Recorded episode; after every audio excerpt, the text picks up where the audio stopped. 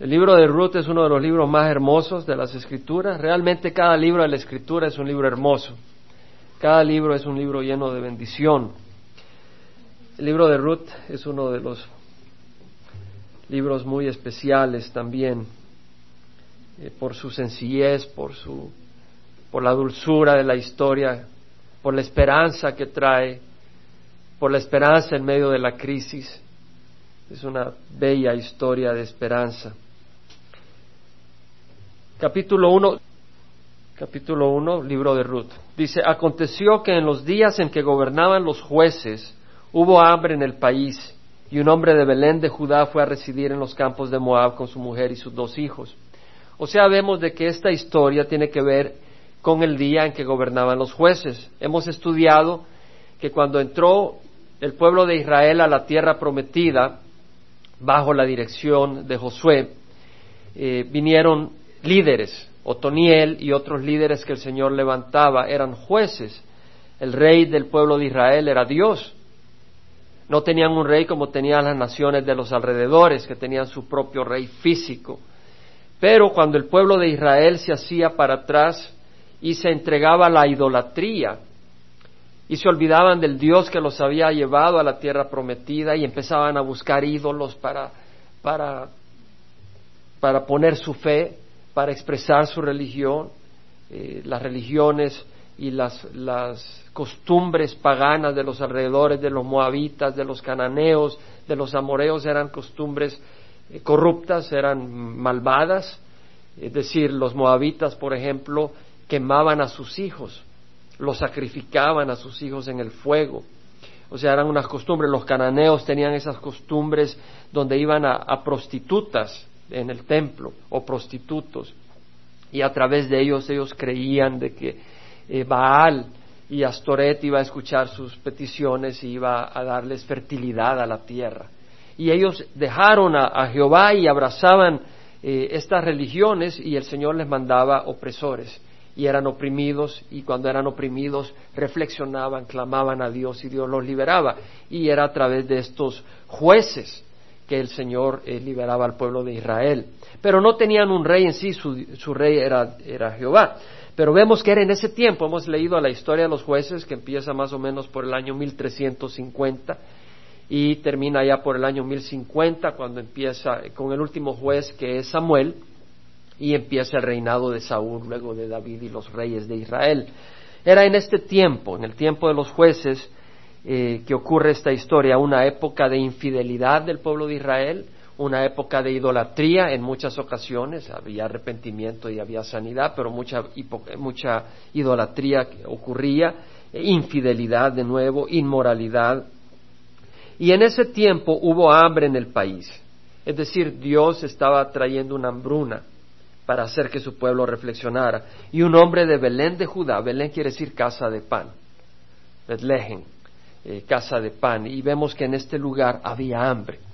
En la casa de pan no había pan. ¿Verdad? Es como aquel que se llama cristiano pero no tiene a Cristo.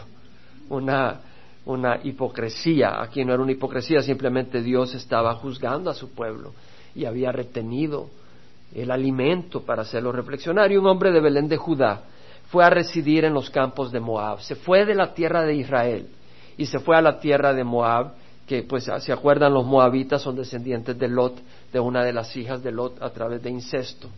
Cuando huyeron de Sodoma y Gomorra, emborracharon a Lot y él tuvo relaciones íntimas con sus dos hijas y así produjeron descendencia.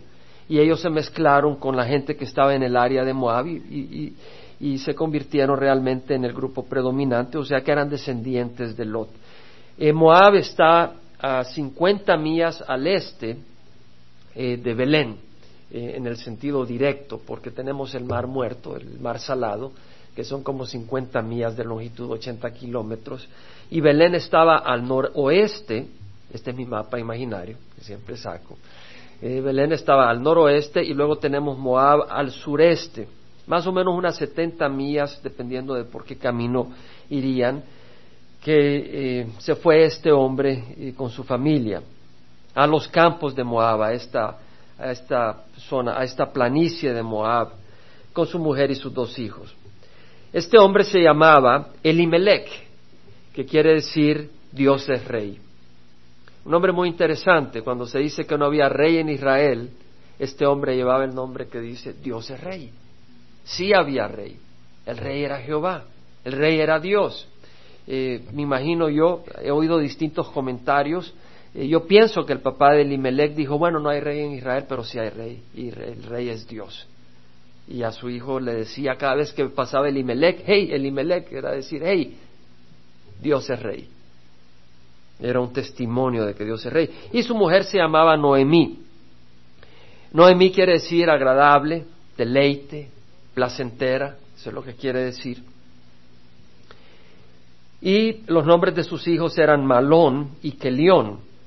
Malón quiere decir eh, malón, enfermizo, estaba medio malón ya en español, ¿verdad? Está mero malón. Entonces, eh, en ese tiempo a los niños le ponían nombre dependiendo de alguna circunstancia. Y cuando vieron a este bebé, lo vieron así nacer medio enfermizo, y dijeron, este está medio malón, le vamos a llamar malón. Y luego al segundo le pusieron que león. ¿Qué león más grande? No. Que león quiere decir eh, debilucho, flaco como quien dice, mírame y no me tentes porque me quiebro. Así que esos eran los nombres que tenían estos dos hijos. Y dice que eran efrateos de Belén de Judá. Efrateos porque eran de Efrata. Y Efrata era el nombre con que se conocía a Belén. Belén quiere decir casa de pan. Y es interesante porque nunca había reflexionado y hoy me fui a investigar porque me doy cuenta que Dios tiene algo acá en los nombres en los nombres está dando una bastante, bastante cosa. Y me fui a, tratar de entender lo que quiere decir Efrata. Y Efrata es del hebreo, Efrat o Efrata, que quiere decir fructividad. Y me llamó mucho la atención, porque viene de la palabra para, que quiere decir dar fruto, hacer fructífero. Y me llama la atención porque nuestro Señor Jesucristo nació en Belén, que también quiere decir Efrata. ¿Y quién es el que nos hace fructíferos? Sino Jesucristo. ¿Y quién es el pan de vida? Sino Jesucristo. De hecho, tú no puedes dar fruto si no estás unido a aquel que es fructífero por excelencia. Porque si las ramas no están unidas al tronco, no puedes producir fruto. Y el nombre Efrata quiere decir el que hace fructífero. De ahí nació. Jesucristo ahí nació. Vemos cómo el Señor, el Señor está en control. Y eso es importante. Hemos cantado algunas alabanzas de creación que dan la gloria al Señor como creador del universo. Y ese es el Dios, que todo eh, está bajo su control. Vemos entonces de que ellos llegaron a, los campos de Moab y ahí se quedaron. Y murió Elimelech, marido de Noemí, y quedó allá con sus dos hijos. Uno se pregunta, bueno, ¿y por qué se fueron a una tierra pagana. Pues he oído gente que, comentarios que dicen, bueno, realmente Dios los castigó por eso. Pero yo no voy a tirarle juicio inmediatamente a Elimelech ni a Noemí. Eh, pienso que tal vez dijeron, el pueblo no se arrepiente y Dios está enviando su juicio. Así que mejor vámonos a otro lugar donde hay pan mientras estos no se arrepienten para no recibir el juicio del Señor. Eh, sabemos de que ellos sí mantuvieron su fe a donde fueron. No abrazaron la idolatría de Moab, sino que fueron una luz en Moab. Y vamos a ver eso. Entonces, ellos se fueron a Moab y fueron luz allá. Ahora murió Elimelech, marido de Noemí, y quedó ella con sus dos hijos. Y estos hijos se casaron con mujeres moabitas. Uno dice, bueno, ¿y por qué se casaron con moabitas? No deberían de casarse con mujeres idólatras. Pero, una vez más, aparentemente estas mujeres estaban interesadas en el Dios de Israel. Y vemos de que se casaron con mujeres moabitas. El nombre de una era Orfa. Traté de hallar el significado de Orfa, no, no me impresionó. Y el nombre de la otra era Ruth. Y ahí sí me impresionó su significado. Quiere decir compañera, amiga. Un nombre bien interesante. Y habitaron ahí unos diez años. Murieron también los dos, Malón y Kelión. Y la mujer quedó privada de sus dos hijos y de su marido. Hoy no se me van a olvidar los nombres el de Malón y el de Kelión. Gracias a ustedes. Bueno, vemos la crisis de esta mujer. Hay una crisis en Belén, se va con su esposo Elimelech, Malón, Kelión, llegan a, Moab y se le muere el esposo, se le mueren los hijos. A veces uno, uno no entiende lo que está ocurriendo. En el versículo 6 vemos de que se levantó con sus nueras para regresar de la tierra de Moab porque ella había oído en la tierra de Moab que Jehová había visitado a su pueblo dándole alimento. Vemos que usa el nombre de Jehová. Cuando vemos Señor, todo en letras mayúsculas, eso quiere decir que es el nombre de Jehová. Y dice que Jehová había visitado a su pueblo dándole alimento. Es decir, Ruth reconoce, perdón, eh, eh, Noemí reconoce que es Dios el que quita, es Dios el que da. Y es importante en nuestras vidas, hermanos, darnos cuenta que Dios está en control. Eso es bien importante. Y, yo estoy aprendiendo eso. Una cosa es aprenderlo acá, pero otra cosa es aprenderlo acá. Y lo, cuando lo aprendes acá te das cuenta porque si viene una crisis o viene un problema, en vez de quejarte dices, pero si Dios está en control. Y tú dices, ah, sí, yo lo entiendo, espérate que venga una crisis donde quieres pegar gritos y llegues a darte cuenta que Dios está en control. Ese es el único lugar de paz cuando te llegues a dar cuenta que Dios está en control. Y es muy importante porque Dios está en control. Y es muy importante si tú amas al Señor. Si tú no amas al Señor, preocúpate. Porque si Dios está en control y tú no amas al Señor, estás en contra del Señor, estás en contra de los designios de Dios. Y pues no te conviene, porque el Señor es vida. Y vemos de que se da cuenta que Jehová había visitado a su pueblo dándole alimento. Salió pues del lugar donde estaba y sus dos nueras con ellas y se pusieron en camino para volver a la tierra de Judá. Y Noemí dijo a sus dos nueras, id, volveos cada una a la casa de vuestra madre. No digo por qué no dijo a la casa de vuestro padre, eran sociedades donde el hombre pues era la cabeza, pero aparentemente eh, pues eh, tal vez los hombres tal vez tenían varias mujeres y pues tenían, las tenían en algunos apartamentos y pues las hijas iban a la casa de sus madres. Que Jehová tenga misericordia de vosotras como vosotros, como vosotras la habéis tenido con los muertos y conmigo, es decir, con los que habían muerto con sus dos hijos. Ahora, usa la palabra que Jehová tenga misericordia. La palabra en hebreo es una palabra bien interesante. La palabra en hebreo es Hesed, y esa palabra, y, no es por agarrar palabritas y tratar, pero la palabra misericordia no, no lleva todo el significado de la palabra que aparece acá. En hebreo es Hesed, y es una palabra que quiere decir amor, pero también quiere decir compromiso, como cuando alguien firma un pacto. Cuando tú haces un pacto y tú dices, yo tengo una obligación de hacer esto, entonces porque estás en ese pacto, porque tienes esa obligación, tú lo haces, pero no solo es una obligación, sino que es amor, lo haces por amor.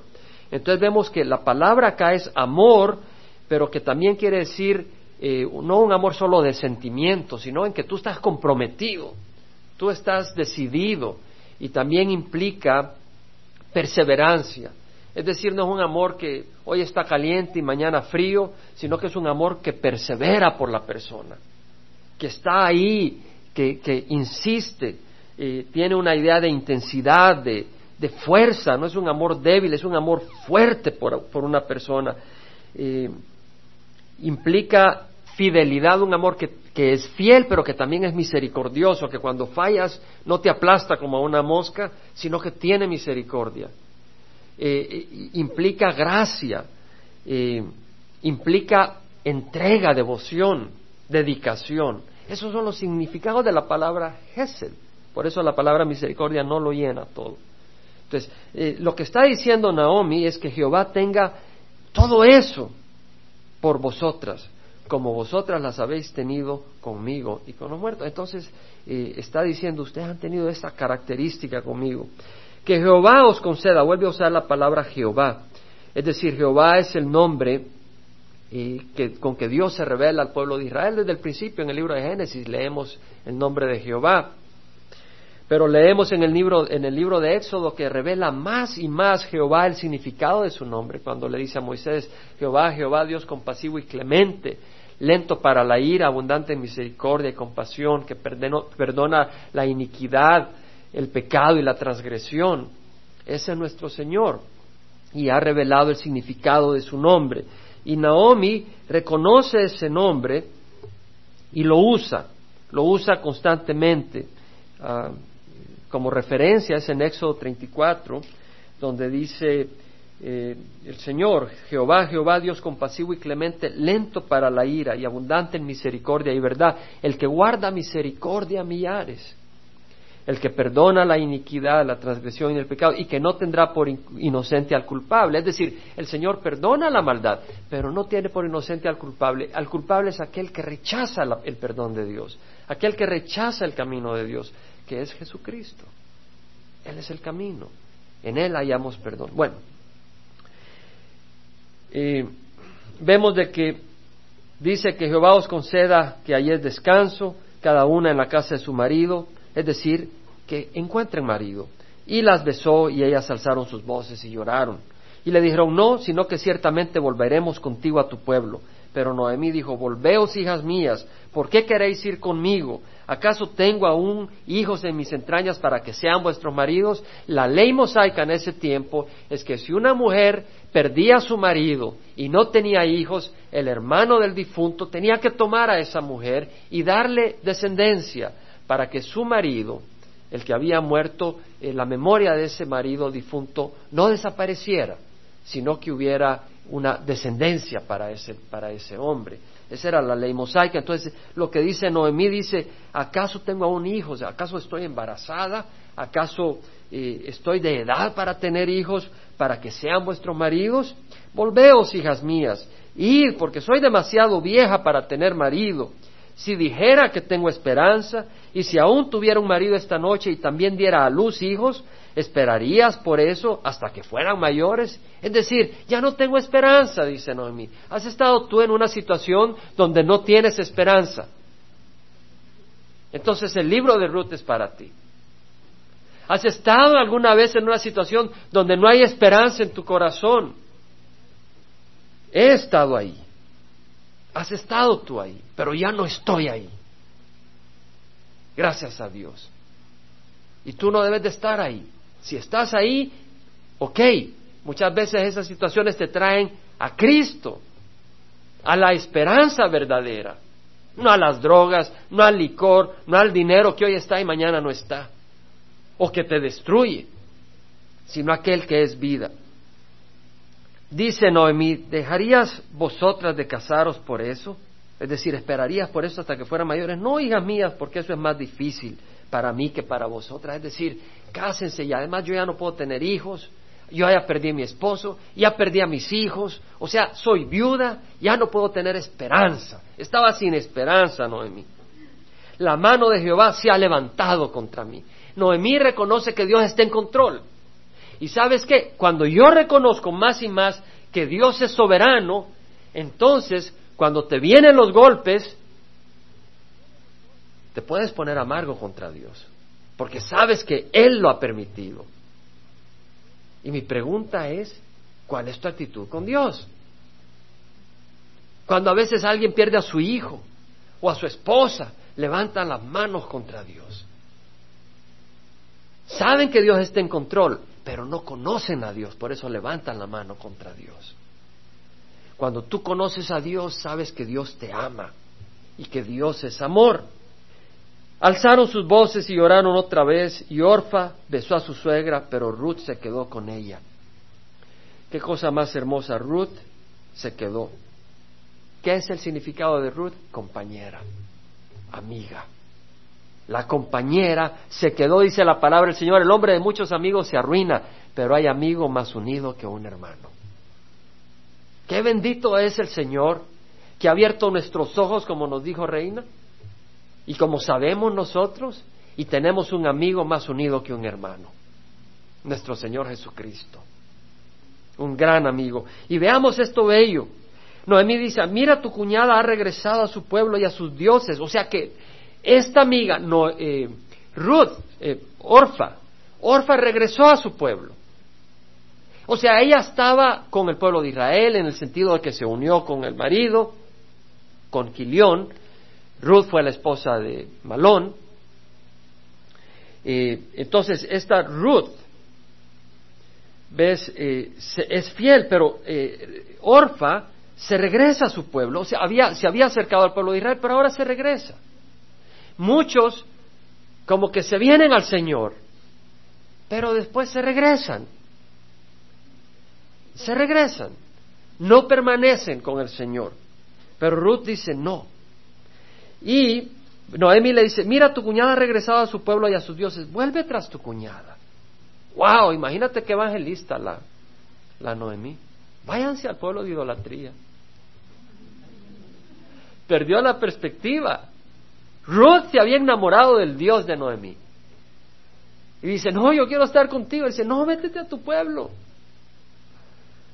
Pero Ruth estaba enamorada. Ruth había encontrado a un Dios vivo, había visto la ley de Dios en la, vida de Noemí. Y aunque Noemí estaba amargada, Noemí seguía a Jehová. Estaba amargada. Tal vez tú sigues a Jehová, pero estás todo amargado. Deja que el Señor te sane. Haces bien en no irte, pero deja que el Señor te sane. Y Ruth dijo, no insistas, estas son palabras hermosas. Estas son palabras hermosas. Ponga atención, dice, no insistas que te deje o que deje de seguirte, porque a donde tú vayas iré yo. A donde tú mores, yo moraré. Tu pueblo será mi pueblo y tu Dios será mi Dios. A donde tú mueras, moriré y seré sepultada. Así haga Jehová conmigo y aún peor si algo excepto la muerte nos separa. Imagínate la fidelidad de Ruth con Noemí. Jesús no te dice, vete, vétete al licor, vétete a la vida destruida que tenías. Jesús dice, venid a mí. El ladrón viene para robar, matar y destruir. Yo he venido para que tengas vida eterna. Y la gente dice, está bien, que te vaya bien Jesús. Y acá vemos a Ruth siguiendo a alguien que no es Jesús, pero se le pega y le dice, no me digas que te deje o que deje de seguirte, porque a donde tú vayas, allí iré yo. ¿Se dan cuenta por qué hablamos de la palabra Gesed? Vemos, porque ese es el espíritu que tiene eh, Ruth. Se aplica a Ruth en un momento determinado en este libro, que ella muestra esa bondad, ese amor, esa fidelidad. Y nosotros debemos de ser fieles a Jesucristo, que es mucho mejor que Noemí. Nuestro Señor Jesús ha dado su vida por nosotros y Él vive, Él no es una historia del pasado, Él no es una figura religiosa, Él es el creador del universo, el Dios viviente que ha transformado mi vida y transformó la vida de muchos de ustedes y la sigue transformando. No insistas que te deje o que deje de seguirte, a donde tú vayas iré yo. El Señor dice, e, el que me sirve, que me siga. Si tú quieres servirle, tienes que seguir al Señor. No le sirvas de acuerdo a tus planes y el Señor por allá y tú por acá. A donde tú vayas iré yo y donde tú mores moraré, tu pueblo será mi pueblo y tu Dios mi Dios. Qué hermoso, qué hermoso. Hay un hombre que tomó una decisión similar, se llama Moisés. En el libro de Hebreos leemos en el capítulo 11 que dice el autor que por la fe Moisés cuando era ya grande rehusó ser llamado hijo de la hija de Faraón.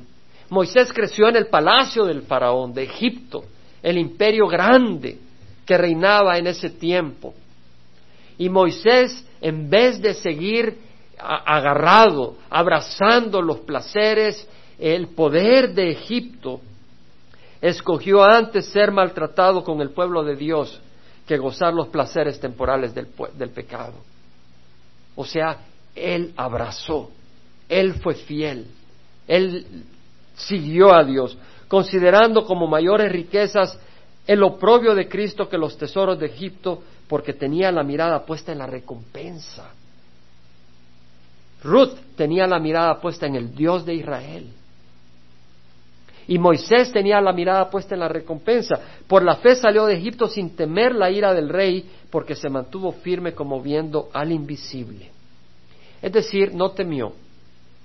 Y tal vez tú temes, dice, bueno, cuando venga Jesucristo todos los demonios se me van a tirar encima y ya no voy a poder hacerla. Se me va a venir para abajo el negocio, se me va a venir... Quiere decir que estás temiendo, estás teniendo más temor a Satanás que respeto a Dios. Estás teniendo más fe en el poder de Satanás que en el poder de Dios. No es así. Yo he oído gente que dice, bueno, yo no me quiero acercar Señor porque no va a hacer, me, van, me van a caer todo tipo de problemas. Quiere decir que no sabes que Dios está en control. Que Dios, pobrecito, si le caes, si te entregas a Dios, pobrecito, Él no, va a poder, él no te va a poder defender contra Satanás. Estás equivocado. Satanás es malévolo, pero Dios es bueno y es poderoso y Él te ama.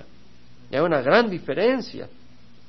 Noemí al ver que Ruth estaba decidida a ir con ella, no le insistió más. Caminaron pues las dos hasta que llegaron a Belén, y sucedió que cuando llegaron a Belén, toda la ciudad se conmovió a causa de ellas, y las mujeres decían, ¿no es esta Noemí?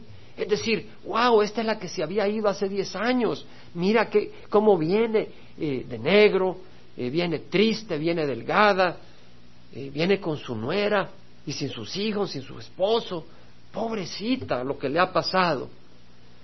Y ella les dijo, no me llames Noemí, llamadme Mara. Noemí quiere decir placentera, dulce, deleite. Mara quiere decir amarga. Porque el trato del Todopoderoso me ha llenado de amargura. Vemos acá que dice el trato del Todopoderoso. Ella se da cuenta que Dios está en control. Usa la palabra Todopoderoso. Es decir, Noemí se da cuenta que Dios es poderoso. Y dice, me ha llenado de amargura. Llena me fui, pero vacía me ha hecho volver Jehová. ¿Por qué me llamáis Noemí? Ya que Jehová ha dado testimonio contra mí y el Todopoderoso me ha afligido. Y volvió Noemí con ella su nuera, Ruth la Moabita, regresando así de los campos de Moab, llegaron a Belén al comienzo de la siega de cebada. La siega de cebada era en abril, marzo, abril. En Efesios 1.11, Dios es todopoderoso. Eh, en Efesios 1.11 dice que hemos recibido herencia habiendo sido predestinados según el propósito de aquel que obra todas las cosas conforme al consejo de su voluntad. Hemos sido predestinados, hemos recibido herencia con los santos, hemos recibido herencia celestial, hemos recibido el Espíritu Santo, lo que hemos recibido a Cristo. Hemos recibido promesas celestiales, hemos recibido la herencia de los hermanos, no nos hemos gozado con las hermanas, con los hermanos que estuvieron acá alabando. Son una herencia. Cuando veo a Pedro, y que tengo poco tiempo de verlo y lo abrazo, realmente siento cariño. No quiere decir que solo cuando veo a Pedro. Pero lo que quiero decir, hay algo que Dios nos da, que en el mundo no existe. Que Dios nos da. Nos da algo especial. Cuando vemos, cuando nos relacionamos, sabemos que somos una familia. Y dice que hemos sido predestinados según el propósito de aquel que obra todas las cosas. Dios obra todas las cosas conforme al consejo de su voluntad. Todo. Entonces, si eso es cierto, quiere decir de que el problema que tú traes ahora, Dios lo va a usar para bien. Pero depende de ti. Tienes que aceptar a Jesús. Porque si no aceptas a Jesús, no va a ser para bien. Porque la palabra del Señor dice que todas las cosas obran para el bien de aquellos que aman al Señor, aquellos que han sido llamados de acuerdo a su propósito. Y a los, que de, a los que de antemano conoció los predestinó para ser hechos conforme a la imagen de su Hijo Jesucristo, para que Él sea el primogénito de muchos hermanos. Entonces, las situaciones que el Señor está trabajando, está trabajando, son para trabajar en tu corazón, para algo. Yo cuando pienso, por ejemplo, en el tercer encuentro que el Señor nos regaló, que es una de las cosas que el Señor nos ha bendecido, ese instrumento que Dios está usando se formó. Pero sé que las circunstancias de Dios han trabajado para poner personas, para usar crisis, para usar circunstancias de manera que de todo eso saliera un instrumento que está siendo de bendición para muchas personas. Y un día en la eternidad veremos el fruto que va para la gloria del Señor. Pero si nosotros ponemos los ojos en lo terrenal, nos vamos a decepcionar. Mira mi hermano, ahí anda su BMW o ahí anda su Mercedes Benz. Yo ahí ando mi carrito de hace 15 años y a puras penas. Si tú vas a evaluar las cosas de esa manera, ok, que te vaya bien. Pero sabes que no es así. Y tú dices, pero mira, se le murió el esposo y se le murieron los hijos. Entiende que la muerte para el cristiano no es que uno cesa de existir. Es como cuando una madre da a luz. El bebé está adentro, está en una recámara, no ve. No hay color, no ve las estrellas, no ve el sol, no ve la luna, hasta que nace en este nuevo ambiente. Y lo mismo nosotros, estamos como una recámara y cuando nacemos en la presencia de Dios, es el paso que damos al dejar este mundo y entrar en la presencia del Señor. No es una maldición para el hombre, para el cristiano, la muerte. Es decir, sabemos que es el juicio por el pecado, pero para nosotros no vamos a ser condenados, vamos a la presencia del Señor por la sangre de Jesús. Dios tiene su plan. Dice Proverbios, confía en Jehová con todo tu corazón y no te apoyes en tu propio entendimiento. Reconócele en todos tus caminos y Él enderezará tus sendas. Es decir, confía en Jehová con todo tu corazón. Yo te hago una pregunta. En la crisis que estás, ¿estás confiando en Jehová realmente? Una cosa es que te sepas ese versículo. La otra es que de veras estés confiando en Jehová. Dice, Isaías dice, hay de los sabios a sus propios ojos e inteligentes ante sí mismos. O sea, aquellos que dicen, ok, como yo no entiendo esta situación, eh, voy a dejar al Señor porque pues, yo no entiendo esto. Como que si Dios no está en control. Dice Job, el libro de Job, después de que a Job le pasó muy mal, ¿verdad? Llagas, tuvo una serie de problemas. Problemas es piropo, como decimos, es decir, no es problema, es una serie de crisis. Perdió su finca, perdió sus hijos, perdió su ganado, perdió la reputación, perdió la fama, hasta pensaban que era un gran malvado, sus mejores amigos. Y, y, Job se empezó a sentir muy mal y obviamente, ¿cómo es esto? ¿Dónde está la justicia? Pero él no sabía lo que estaba ocurriendo.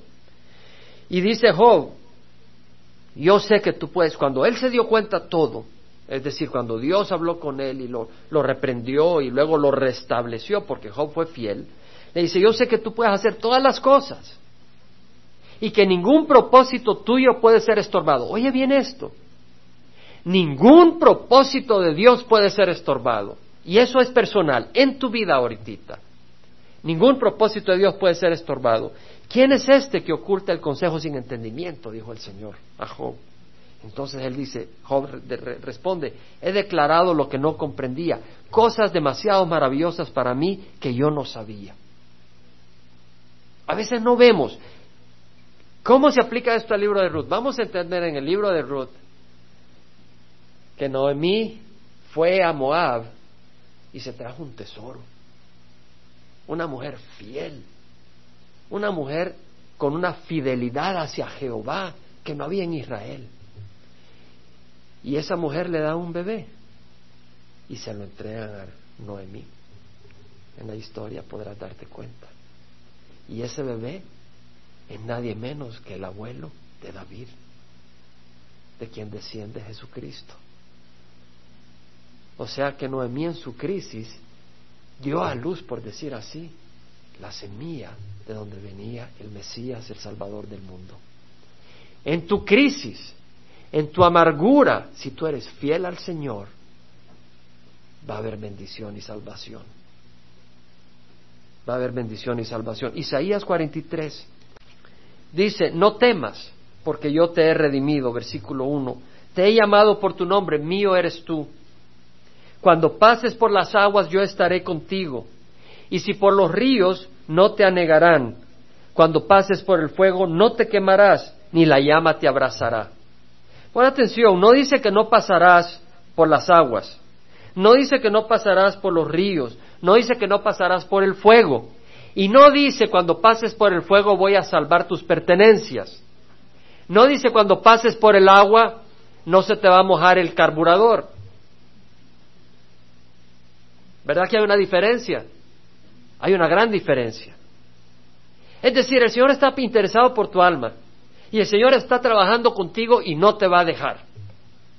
Y puedes ir todo amargado al reino de los cielos y ahí que se te vaya la amargura. O puedes ir gozoso y permitiendo que otros reciban las bendiciones del Señor en el camino. Porque el Señor está en control. Cuando pases por las aguas, yo estaré contigo. Por los ríos no te anegarán. Cuando pases por el fuego, no te quemarás, ni la llama te abrazará. En el versículo 16 dice, así dice Jehová, que abre camino en el mar. Es decir, tienes que pasar y hay un mar. El Señor dice, yo abro un camino. Noemí estaba amargada. Dice, no tengo hijos, se murió mi esposo, no tengo descendencia. Pero había un camino. Había un camino. Ella no lo sabía, pero había un camino. Ella fue fiel al Señor. Y el Señor fue mucho más fiel con ella. Fue mucho más fiel con ella. Así que olvídate tus problemas. Oh, bueno, debo, debo la cuenta del teléfono y el hermano dijo que me olvidara, págala. No estoy diciendo que no la pagues. Lo que quiero decir es que confía en el Señor. El versículo 19 dice, he aquí hago algo nuevo, ahora acontece. Hermano, si tú estás en una crisis y todo se está viniendo para abajo, es porque Dios está haciendo algo nuevo. He aquí hago algo nuevo, ahora acontece, no lo percibís, aún en los desiertos haré camino. Y ríos en el yermo, es decir, en las zonas desérticas voy a tener un camino. Y va a haber río en el lugar seco, me glorificarán las bestias del campo, los chacales y las avestruces, porque he puesto agua en los desiertos y ríos en el yermo para dar de beber a mi pueblo escogido. ¿Tienes sed en tu corazón, en tu espíritu? El Señor te quiere dar de beber. Vida, vida eterna. En, en Isaías 55, versículo 6 dice, buscad a Jehová mientras pueda ser hallado, llamadle en tanto que está cerca, buscad al Señor Búscalo mientras pueda ser hallado. Si tú le das la espalda, llegará el momento en que él ya no va a insistir. Búscale. No te digo que busques religión. No te digo que busques estatuas o que busques curas o pastores o, organizaciones. Busca a Jesucristo. En el versículo 8 dice, mis pensamientos no son vuestros pensamientos, ni vuestros caminos mis caminos, declara Jehová. Hermanos, el Señor sabe por dónde te tiene que llevar. Y te cuesta a veces aceptarlo porque tú crees que hay otro camino, pero Jesús dijo en Getsemaní, Señor, Padre, si es posible, aparta de mí esta copa, pero que se haga tu voluntad, no la mía. No había otro camino para bendición. Y Dios sabe por qué camino te tiene que llevar para bendecirte. Como los cielos son más altos que la tierra, así mis caminos son más altos que vuestros caminos y mis pensamientos que vuestros pensamientos. El versículo 10 dice, como descienden los cielos de los cielos la lluvia y la nieve, y no vuelven allá sin que rieguen la tierra, haciéndola producir y germinar, dando semilla al sembrador y pan al que come. Es decir, la lluvia desciende, la nieve se derrite y baja y riega, produce, germina, produce alimento. Luego dice, así será mi palabra que sale de mi boca. No volverá a mí vacía sin haber realizado lo que deseo. Ponga atención.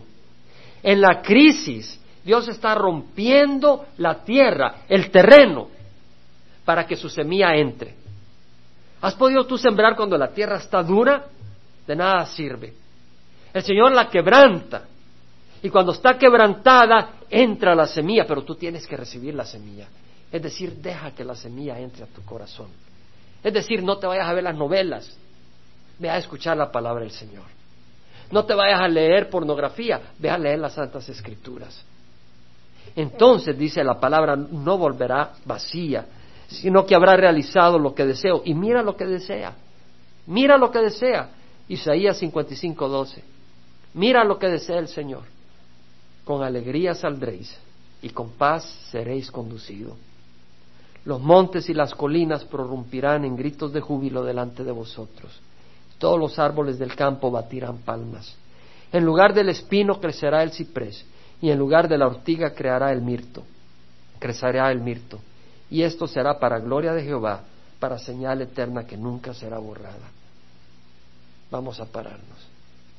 Yo te digo que lo que te estoy compartiendo no es un mensaje mental. Yo te estoy compartiendo de mi corazón, de la palabra del Señor, pero también de mi corazón. Y yo te estoy invitando a que entiendas que el Señor nos ama y que el Señor quebranta cuando quiere sembrar y siembra cuando quiere producir fruto. Y el fruto que tiene el Señor en mente es que salgamos con alegría, seamos conducidos en paz. En Efesios dice, por gracia sois salvos por medio de la fe. Y este es un don de Dios, no por obras, para que nadie se vanaglorie. No eres salvo por tus obras, eres salvo por la fe. Porque somos hechura suya, creados en Cristo Jesús para hacer buenas obras, las cuales Dios preparó de antemano para que anduviéramos en ellas. Pon atención, somos hechura suya. Más y más me doy cuenta que soy yo lo que Dios está moldeando en mi vida. ¿Qué quiere decir? no digo cuando actúo mal o, me enojo, pero cada vez más estoy siendo lo que hay alguien que está moldeando en mi vida. Es decir, cuando empiezo a ver más y más circunstancias que no tienen sentido, digo, es que mi plan es así. El plan de mi Dios es muy grande. Yo ni lo entiendo. Entonces, en ese gran plan, Él está moldeándome. Hay una fuerza que me está moldeando y que te está moldeando a ti. Pero acuérdate que todas las cosas cooperan para el bien de aquellos que aman al Señor. Te cierran los ojos. Si tú nunca has recibido a Jesucristo en tu corazón, hoy Jesús quiere entrar y reinar en tu corazón. Mira, yo no te digo si tú quieres recibir al presidente Bush o quieres recibir un negocio próspero. Yo te quiero decir, si quieres recibir al creador del universo, aquel que te ama tanto que no te va a dar aquello que sabe que te va a esclavizar y no te va a dejar de dar todo aquello que tú necesitas. Si nunca has recibido a Jesús, yo te invito a que lo recibas en tu corazón. Recibirlo en su corazón quiere decir recibir su palabra. Y su palabra dice, si confiesas con tu boca a Jesús por Señor y crees en tu corazón que Dios lo resucitó de la muerte, serás salvo. No son tus obras, es dejar que Jesús sea Señor de tu corazón. Entonces, hoy te invito, allá donde estés, que recibas a Jesús como Señor de tu vida y tu vida va a cambiar. Todo el que quiera recibir a Jesucristo, que nunca lo haya recibido, ora conmigo. Vamos a orar. Padre Santo, perdona mis pecados. Yo sé que Jesús murió en la cruz por mí.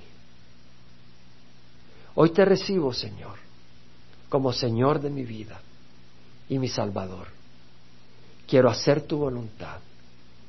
Dame tu espíritu para hacer tu voluntad. Acepto tu salvación.